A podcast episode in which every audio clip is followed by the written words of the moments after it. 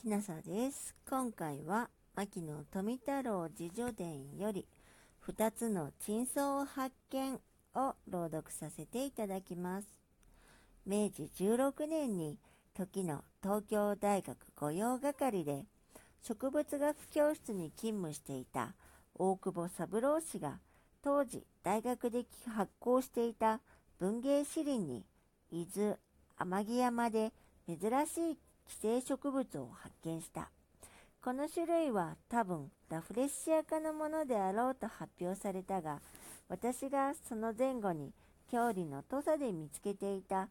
土鳥持ち族の一種の標品を大学に送ってみると、果たして私の考え通り同族のものであったので、バラノホラ・ジャポニカ・マキノという学名で発表した。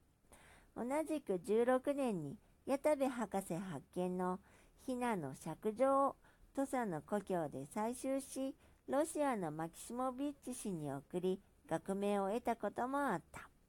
明治17年に私は初めて大和草を土佐で採集したが、その翌年に渡辺という人がその花を送ってくれたので、私は大学の大久保くんと共に研究し、学名を付し発表した。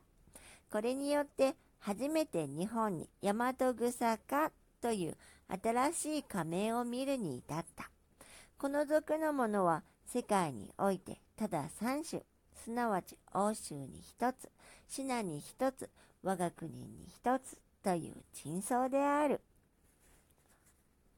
今回は牧野富太郎自叙伝より2つの珍相を発見を朗読させていただきました。もしあなたが聞いていらっしゃるのが夜でしたら、よく眠れますようにおやすみなさい。